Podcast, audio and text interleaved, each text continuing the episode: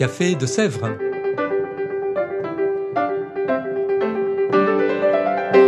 Au Café de Sèvres, on discute philosophie et théologie.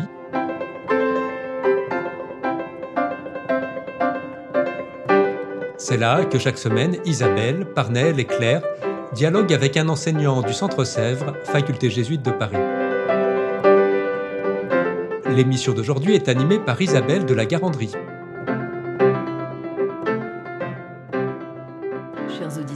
Chers auditeurs, bonjour. Bienvenue dans ce nouvel épisode du Café de Sèvres. Nous recevons aujourd'hui Frère Hugues Vermès. Frère Hugues, bonjour. Bonjour. Frère Hugues, vous venez de soutenir votre thèse en octobre 2022 sur Saint-Augustin. Essiam Peccata, la mise à profit des péchés dans l'économie du salut selon Augustin d'Hippone. C'est une thèse de patristique qui a été brillamment soutenue et qui est le domaine justement pour lequel nous vous recevons aujourd'hui, puisque vous donnez un cours intitulé La prière chez les pères latins. Bon, alors un cours sur la prière, on voit bien. Un cours sur les pères latins, si on a fait un petit peu d'études des pères, on voit peut-être à peu près, mais on y reviendra. Mais un cours sur la prière chez les pères latins, pourquoi ce cours? Très bonne question. En fait, j'ai récemment euh, redécouvert ces textes que je connaissais, ces textes, c'est-à-dire des, traités d'auteurs latins de l'Antiquité, on reviendra sur ce que c'est, qui parlent de la prière, comme Tertullien, comme Cyprien, comme Augustin. Et j'ai redécouvert à quel point ils étaient beaux, euh, actuels, et j'ai eu envie de partager cette redécouverte et donc de pouvoir toujours nous ressourcer au Père de l'Église pour euh, comprendre ce qu'est la prière, apprendre, réapprendre à prier. Et voilà, donc j'ai voulu partager cette redécouverte avec les étudiants du Centre Sèvres une envie de partager. Donc, alors maintenant, rentrons un peu plus dans le sujet et le contenu de votre cours. On peut parler de père latin, on voit sans doute grosso modo de quoi il s'agit, mais pour être bien précis, quelle datation pour parler des pères latins et puis quelle zone géographique également? Alors tout d'abord, qu'est-ce qu'un père Père de l'Église. Quand on dit père latin, c'est père de l'Église, du côté de l'Église latine. Alors un père de l'Église, c'est un auteur de l'Antiquité chrétienne qui a une autorité particulière, une autorité reconnue. Et classiquement, même si c'est discutable, on dit que les pères de l'Église, ça va du début du deuxième siècle, c'est-à-dire juste après le Nouveau Testament, jusqu'au 7e ou 8e siècle, la frontière étant pour l'Église latine, donc pour les pères latins, Isidore de Séville, qui meurt en 636. Donc ça, ça, donne une période du deuxième siècle au 7e siècle du côté d'Église latine. Alors dans les pères de l'Église, il y a des pères grecs, on connaît par exemple pas, Saint Athanas, Saint Jean Chrysostome. Il y a des pères syriaques, on en parle moins, mais il y a également euh, toute une zone géographique de langue syriaque avec Saint Éphrem, euh, Saint Aphrate, et les pères latins. Donc ce sont des auteurs qui écrivent en latin et qui étaient du côté occidental de la Méditerranée. Alors il y a eu également des auteurs autour de Rome qui écrivaient en grec au tout début, comme Saint Clément de Rome, parce qu'au début le grec était encore la langue de tous les chrétiens, mais à partir euh, de la fin, euh, de la fin du, IIe siècle, début du IIIe siècle, et notamment avec Tertullien, la langue latine devient la langue du christianisme euh, dans la partie occidentale. Et donc les pères latins, ce sont ces grands auteurs chrétiens du fin 2e, 3e, 4e, donc jusqu'au 7e siècle. Alors Tertullien, dont j'ai parlé, dont je vais reparler, est un peu à part, parce qu'en fait, un père de l'Église, c'est quelqu'un qui est reconnu par l'Église, qu'on reconnaît comme saint, qu'on vénère. Et Tertullien, vous savez peut-être qu'il a mal fini, puisqu'il a fini euh, schismatique, dans une séparation de l'Église de l'époque qu'on appelle les montanistes. On dit même qu'il a quitté les montanistes pour devenir tertullianiste, fondant sa propre Église. Et donc euh, Tertullien a mal fini, euh, et donc il n'a pas été béatifié, et on ne parlait pas trop de lui officiellement, mais il a eu tout de même une énorme influence, euh, et c'était la référence souterraine de tous ces auteurs, au point que Saint Cyprien, le deuxième grand des, pères latins, lorsqu'il devait écrire une œuvre, disait à son secrétaire Passe-moi le maître, et le maître c'était Tertullien. Donc euh, une référence, mais qui a mal fini, et donc on dit que officiellement il n'est pas père de l'Église, mais son autorité est telle qu'on peut le reconnaître parmi les pères de l'Église. Une multitude de pères de l'Église et un à côté des pères de l'Église peut-être. Alors justement, vous venez de parler de Tertullien, mais quels sont les pères que vous étudiez en particulier et puis pourquoi ces choix? Alors, euh, donc, me limitant à cette période et à cette ère géographique, j'ai fait le choix de ceux qui me semblaient avoir fait des, composé des œuvres et des écrits les plus significatifs sur la prière. et ceux qui ont écrit des traités sur la prière. J'y reviendrai. Il y a eu un genre littéraire à cette époque de traités sur la prière. En latin, on dit de oratione. Et euh, le premier à écrire un traité sur la prière, du côté latin, c'est Tertullien. Et donc je me suis appuyé sur lui. Puis il a inspiré, 50 ans après, donc Tertullien c'est vers 200. Vers 250, il a inspiré Saint Cyprien de Carthage, qui était donc évêque de Carthage. Carthage était la grande ville d'Afrique du Nord, dans l'Empire euh, romain. C'est à côté de, Tunis actuellement. Euh, et donc lui, vers 250, un écrit sur la prière du Seigneur. Des Dominica Oratione, la prière du Seigneur, c'est le Notre Père. Et après, il y a eu d'autres écrits sur la prière chez d'autres auteurs, mais beaucoup moins importants. Et je termine, pour moi c'est le sommet, mais je suis un petit peu partial, avec Saint Augustin, qui n'a pas écrit de traité sur la prière, de déorationné, mais qui a écrit une lettre à une veuve chrétienne qui s'appelle Proba. Et il me semble que cette lettre est l'aboutissement de la réflexion des, des, pères latins sur la prière. Et donc, je parle dans ce cours également de la lettre à Proba. Et je complète ça avec quelques commentaires de psaumes de saint Augustin. Un parcours très riche, donc. Dans tout ce que vous étudiez, est-ce qu'il y a des grands traits de la prière qui se dégagent? Est-ce que tout est similaire ou au contraire, y a-t-il des différences?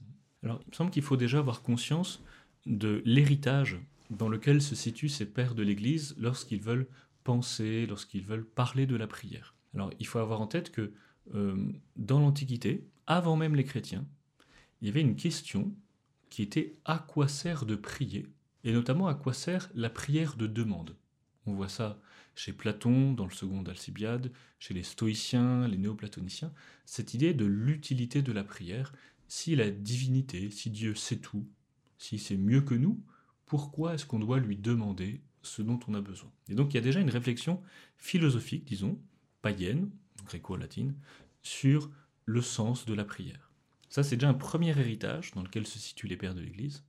Après, il y a un deuxième héritage qu'on pourrait qualifier de normes liturgiques dès le deuxième siècle et ensuite au troisième siècle, se développe une réflexion de comment prier en pratique. Qu'est-ce qu'il faut dire? À quel moment? Dans quelle position corporelle? Et donc, il y a des écrits. Le premier, c'est ce qu'on appelle la didaké, donc l'enseignement, didaké ça veut dire enseignement en grec, l'enseignement des apôtres, euh, qui est un premier recueil qui donne quelques normes sur la prière. Et ça, ça se développe au deuxième, troisième siècle. Et donc, les écrits des pères de l'Église sur la prière contiennent également des indications de comment prier. réflexion sur la prière, comment prier. Et le troisième héritage, c'est tout simplement le commentaire de la Bible. Les pères de l'Église commentent la Bible en permanence, dans leurs homélies, ils prêchent souvent, dans leurs commentaires euh, écrits. Et un des aspects des commentaires de la prière, je ne l'ai pas encore dit, mais je l'introduis, c'est que les commentaires de la prière, les traités sur la prière, le plus souvent partent du Notre Père.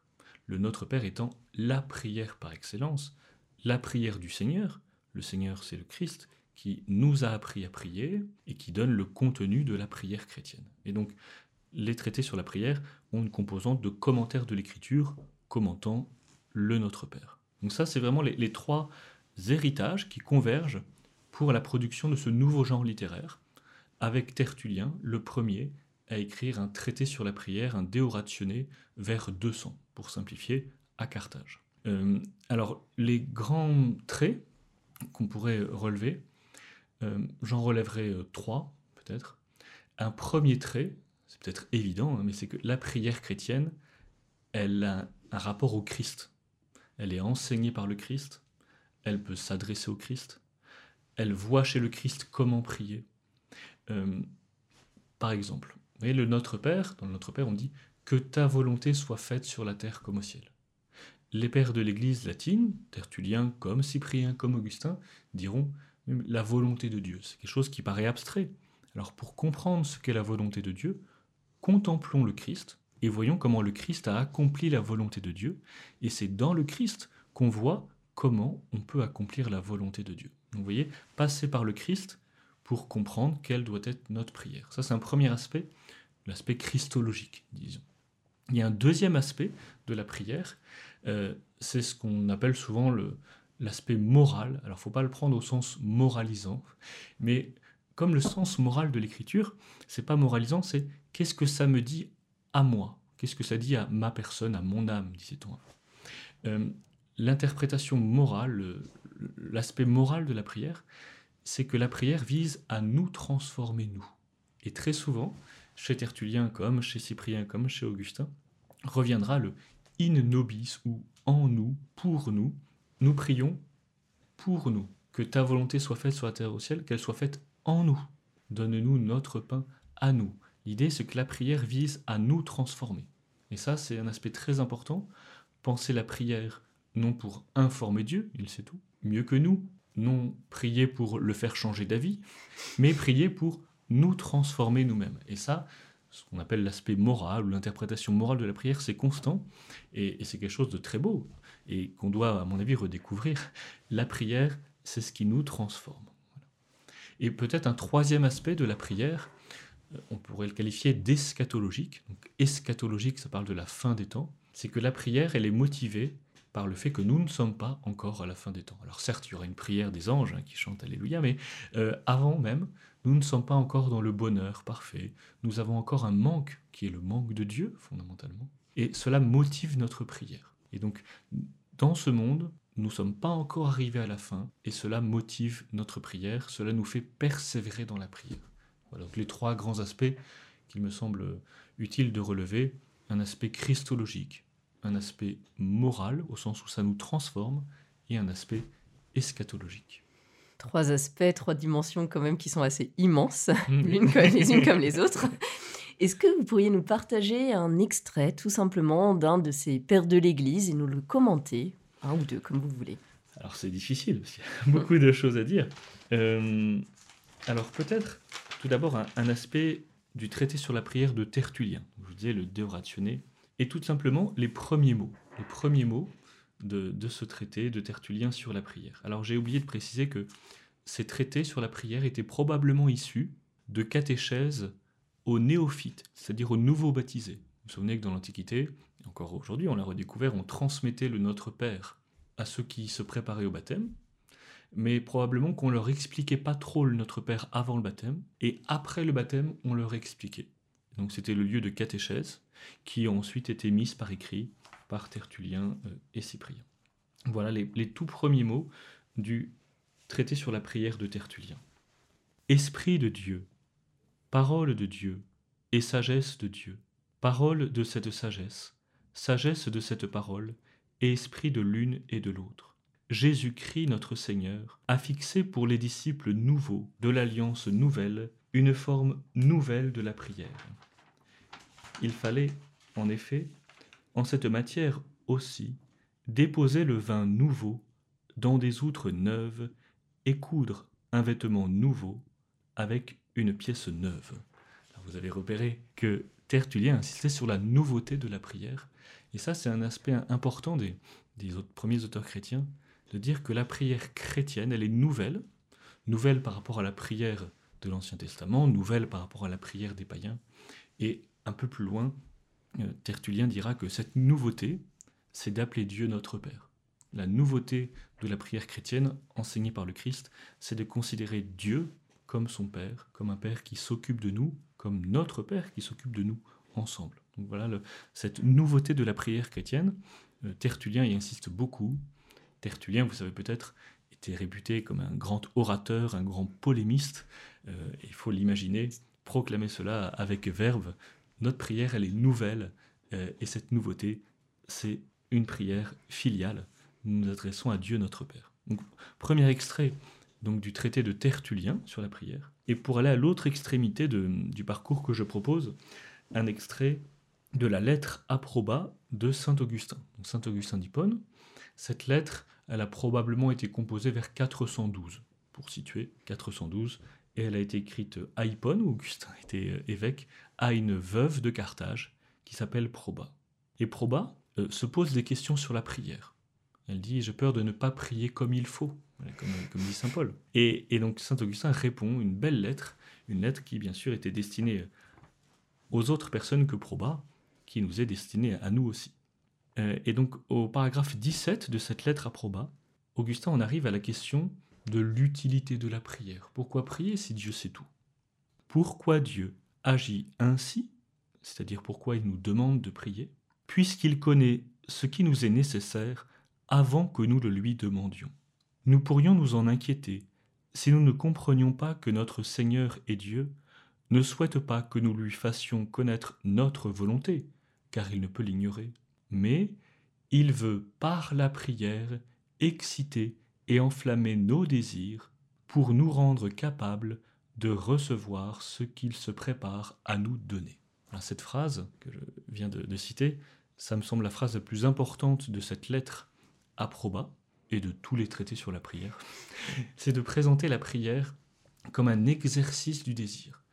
On prie alors que Dieu sait tout, mais la prière nous fait cultiver notre désir, notre manque de Dieu, et nous rend ainsi capables de le recevoir.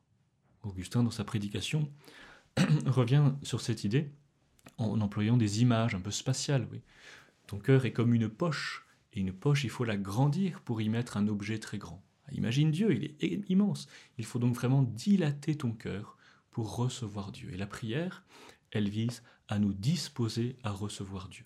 Alors c'est à la fois une grâce, c'est Dieu qui nous donne de prier, c'est Dieu qui nous donne de vouloir prier, mais euh, cette grâce, elle opère comme une dilatation de notre cœur et la prière cultive le désir pour recevoir Dieu. Et ça, ce principe de la prière comme exercice du désir, Augustin va notamment l'appliquer au Notre Père, et c'est beau, il dira, bah, toutes les prières du Notre Père, on peut les voir comme un exercice du désir, toute prière, on peut la voir comme un exercice du désir. On devine déjà un petit peu en vous entendant que ces pères à la fois s'adressaient à leurs contemporains, mais nous parlent déjà à nous aujourd'hui. Alors pour être plus direct et peut-être actualiser encore davantage votre propos, quel appel ces pères portent-ils sur la prière pour nous aujourd'hui? Alors un premier appel, euh, qui peut paraître évident, c'est de réciter le Notre Père. Alors je ne sais pas vous, mais je pense qu'on ne récite pas assez le Notre Père. On le récite parfois dans la liturgie, parfois à l'office, mais quand est-ce qu'on récite vraiment, de manière méditée, le Notre Père? Vous voyez, ces pères de l'Église, ils nous font redécouvrir que la prière fondamentale, c'est le Notre Père. Alors ils appellent ça l'abrégé de tout l'Évangile, le, condensé de tout l'enseignement du Christ. Ils ont des belles expressions pour nous dire que tout est dans le Notre Père et qu'on doit toujours revenir à une récitation du Notre Père. Donc ça c'est vraiment une première invitation, euh, qui est vraiment une invitation qui peut nous rejoindre. Réciter, méditer le Notre Père. Et quand on ne sait pas prier comme il faut, on peut toujours réciter le Notre Père. Une deuxième invitation peut-être, euh, c'est cette idée du désir. Voir la prière comme un exercice du désir. Parce que je pense que beaucoup de chrétiens, et moi-même, on peut souvent voir la prière sur l'ordre de la demande, exprimer à Dieu ses besoins, prier pour des personnes. C'est nécessaire et, évidemment c'est, c'est tout à fait justifié. Mais que cela prenne toute la place dans notre prière, ça peut être dommageable pour notre vie spirituelle et redécouvrir la prière comme un exercice du désir, Dieu, j'ai besoin de toi. Dieu, tu me manques. Dieu vient. Dieu vient me sauver, on dit pendant l'Avent. Euh, L'Avent est un temps de désir. Et je pense que avec les pères de l'Église et les pères de l'Église que j'évoquais, on peut redécouvrir la prière comme un exercice du désir. De beaux appels, le Notre Père, la question de l'exercice du désir. Notre podcast Frère Hugues approche de sa fin, alors euh, comme question un peu traditionnelle de ce podcast, un mot de la fin à partager à nos auditeurs vous l'aurez peut-être deviné. Je vous disais qu'au début, mon objectif était de vous partager ce que j'avais découvert, ces grands textes sur la prière. Mon mot de la fin, mon invitation, ce serait de les relire. Et relire entièrement, pas que des petits extraits. Relire, ça fait 10 pages, 15 hein, pages, c'est souvent traduit. Le traité de Tertullien sur la prière, le traité de Cyprien, la lettre à Proba. Alors ces textes, on en trouve des très bonnes éditions, très sérieuses, mais sur Internet, en tapant traité sur la prière, Tertullien, traité sur le Notre Père, Cyprien, lettre à proba, Augustin, on retrouve ces textes, et je pense que tout chrétien peut vraiment tirer un grand profit à relire ces textes sur la prière des pères latins. Merci beaucoup de cette invitation et merci de ce podcast. Quant à nous, chères auditrices, chers auditeurs, nous nous retrouverons bientôt pour un nouvel épisode du Café de Sèvres. Au revoir.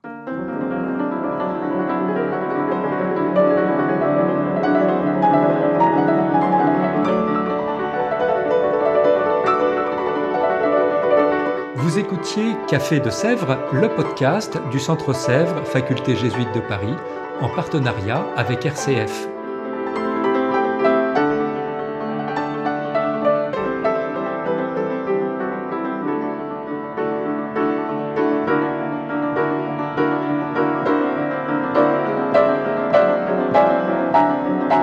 Pour ne rater aucun épisode, abonnez-vous sur votre application préférée Spotify, Deezer, Apple Podcast ou Google Podcast.